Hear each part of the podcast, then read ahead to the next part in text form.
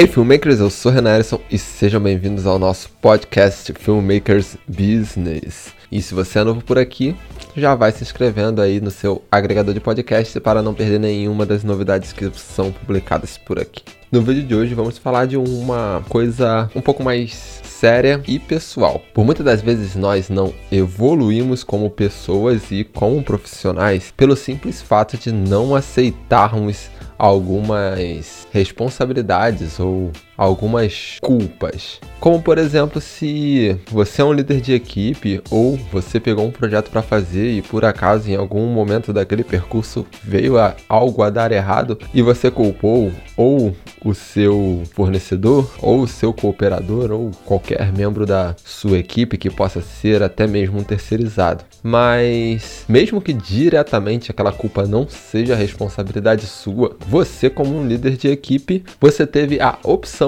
de escolher as pessoas que iriam trabalhar naquele projeto junto com você. Então, entendendo que você selecionou essas pessoas e que você teve o poder de escolha, o erro delas sim reflete em você, então sim, ele é sua culpa. Uma das coisas que aprendi trabalhando dentro do audiovisual e em qualquer outra área é que o erro ele é esperado, mas pode se fechar muitas portas se você não assumir a responsabilidade sobre aquele erro. Ou seja, se você pegou algum projeto para fazer alguma coisa que você por algum motivo cometeu algum engano ou não tinha preparo suficiente para pegar ou acreditava que tinha, mas no final não tinha e ainda assim pegou aquele projeto e por algum motivo algo aconteceu que veio a dar algum problema, assuma a responsabilidade, porque isso sim é ser profissional. Ser profissional não é aquele cara que simplesmente exerce um bom trabalho. É aquela pessoa que sabe as suas limitações, é aquela pessoa que assume a responsabilidade e que sabe tirar algo de bom mesmo dentro de uma derrota. Ou seja, galera, assumir a responsabilidade é realmente algo imprescindível. Eu mesmo, durante todos esses anos, eu cometi diversos erros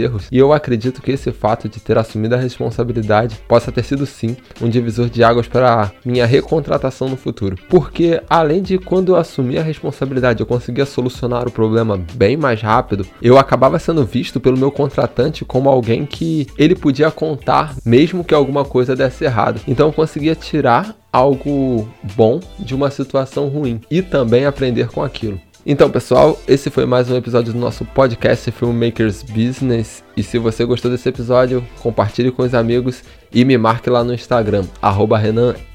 Então nos vemos no próximo episódio e tchau, tchau.